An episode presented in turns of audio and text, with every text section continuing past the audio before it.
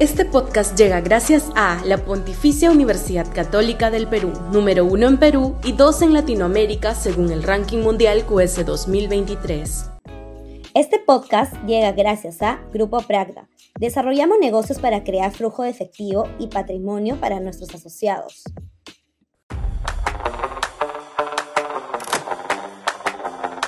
En la cancha de Otárola.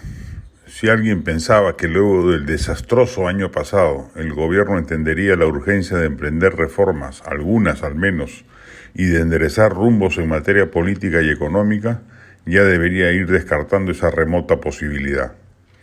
Los hechos recientes, participación irregular del hermano de la presidenta, mantenimiento de la coordinación con un Congreso corrupto y mediocre como pata de la mesa gubernativa, recule en el escandaloso caso de Petroperú, etc., ratifican que este régimen no percibe el sentir de la calle y ello se ratifica con la torpe visita de la presidenta Ayacucho, lugar sensible por los muertos con responsables encubiertos y que ha merecido una bochornosa y repudiable agresión contra la propia primera mandataria.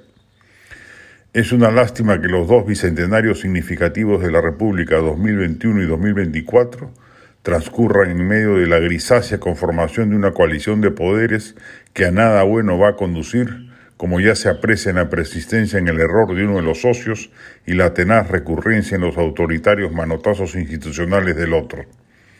El personaje políticamente más inteligente del gobierno es el premier Otárola.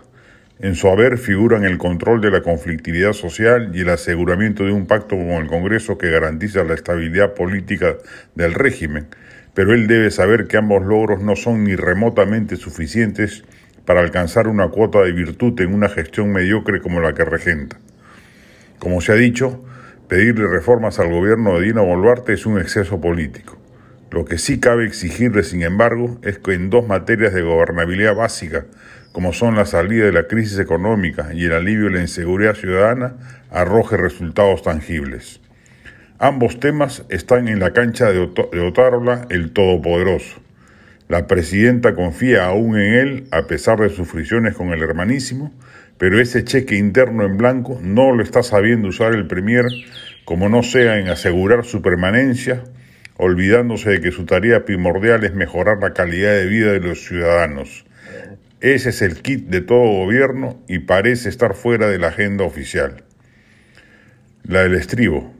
Notable el ciclo de cine peruano que organiza el Centro Cultural de la Pontificia Universidad Católica del Perú, películas como El caso Monroy, El sueño de Ariana, Las cautivas, Rojo Profundo, La decisión de Amelia, La erección de Toribio Bardelli y otras en temporada que va hasta mediados de febrero.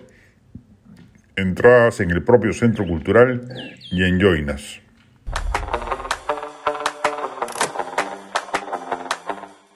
Este podcast llega gracias a la Pontificia Universidad Católica del Perú, número uno en Perú y dos en Latinoamérica según el ranking mundial QS 2023. Este podcast llega gracias a Grupo Pragda. Desarrollamos negocios para crear flujo de efectivo y patrimonio para nuestros asociados.